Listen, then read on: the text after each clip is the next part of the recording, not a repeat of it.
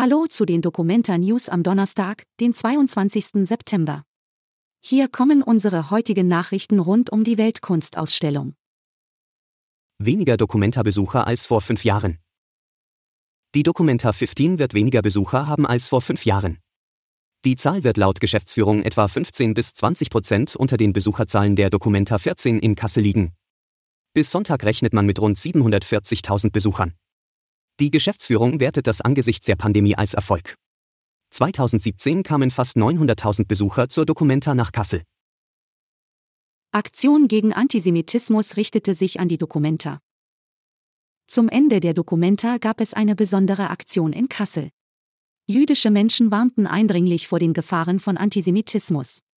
Faces for the Nimes ist ein Performance-Projekt von Hamburger Jugendlichen, bei dem zur Mahnung und zum Gedenken die Gesichter von jüdischen Opfern des NS-Regime auf die Wände öffentlicher Gebäude projiziert werden.